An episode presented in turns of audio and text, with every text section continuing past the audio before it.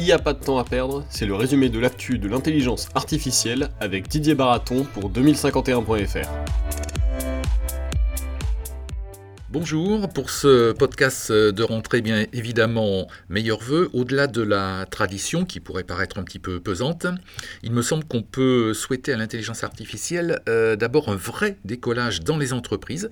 C'est pas encore le cas. Il y a beaucoup de POC, beaucoup de tests, alors que les particuliers, eux, sont de plus en plus familiers avec cette intelligence artificielle à travers des chatbots pour leurs euh, relations euh, clients, pour leurs relations citoyens, ou à travers des assistants personnels intelligents ceux d'Amazon, ceux de Google qui commencent à peupler euh, nos cuisines et nos, salons au domicile.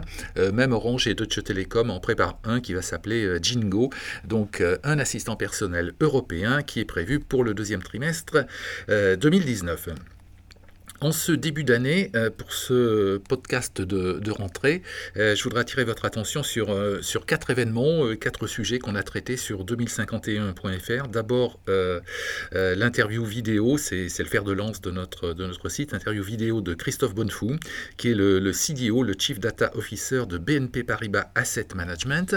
Ensuite, une étude, une étude hyper intéressante qui est faite par les, par les notaires. Et puis après, deux cas, on ira se, on ira se promener euh, du côté des États-Unis, du côté des magasins Walmart, et avec une étude de Capgemini sur le retail et l'intelligence artificielle. Et puis on jettera un coup d'œil aussi du côté de, la Chine avec un robot patriote, patrouilleur même, qui répond au nom euh, d'Atrice et puis qui se balade dans les zones industrielles pour mieux les, surveiller comme le feraient des, sociétés de surveillance classiques.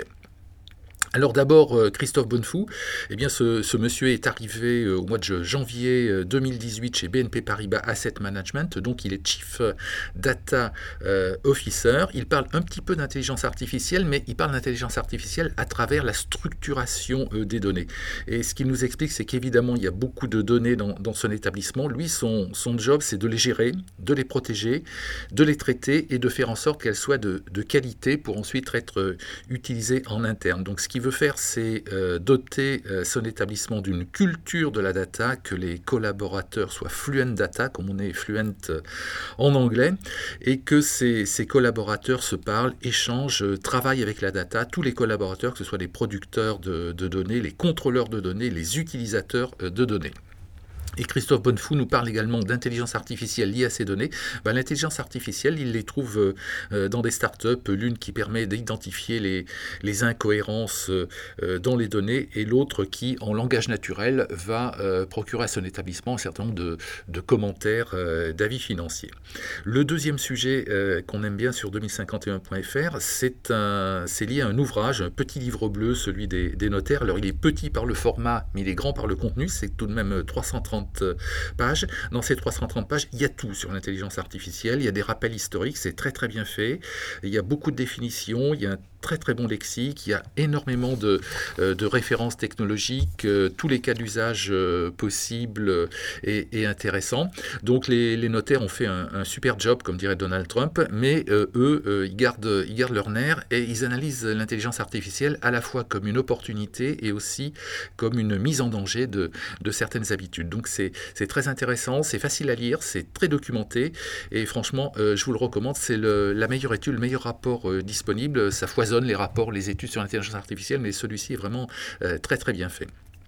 Donc ensuite, ben, deux cas, euh, deux cas d'usage. Euh, le premier, euh, il est lié à une étude qu'a publiée Capgemini sur le retail, l'influence de l'intelligence artificielle dans, le retail, donc dans le, commerce de, détail en France et, largement à l'international.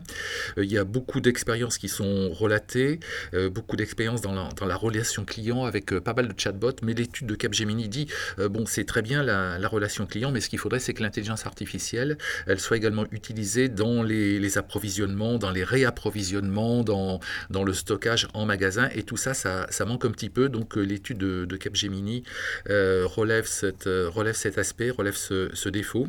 Mais elle cite aussi beaucoup de, cas d'usage, notamment un qui est en photo où on voit un robot dans, une cinquantaine de, magasins Walmart euh, aux États-Unis, et ce robot qui parcourt les rayons et qui identifie les manques, donc les réapprovisionnements qu'il y a à faire, et qui envoie en temps réel des données, des informations au système de, stockage et de réapprovisionnement qui sont euh, dans les, systèmes d'information. Ensuite, on se tourne ben, du côté de la Chine, du côté de Pékin. Alors à côté de Pékin, il y a une zone industrielle, celle de Shungang.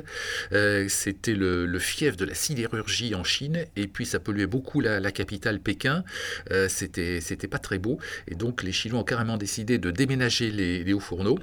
Et à la place, alors ils ont exproprié euh, quelques villages et quelques zones agricoles, et ils sont en train de créer plusieurs zones industrielles de haute technologie, notamment l'une d'entre elles qui va être dédiée carrément à l'intelligence artificielle. Et dans cette zone industrielle eh bien, l'une des, startups chinoises, VBTech, a mis au point un robot patriote, un robot patrouilleur même, euh, Atrice, euh, c'est son nom. Ce robot patrouilleur, euh, il, fonctionne, il fonctionne jour et nuit, il fonctionne par n'importe quel temps.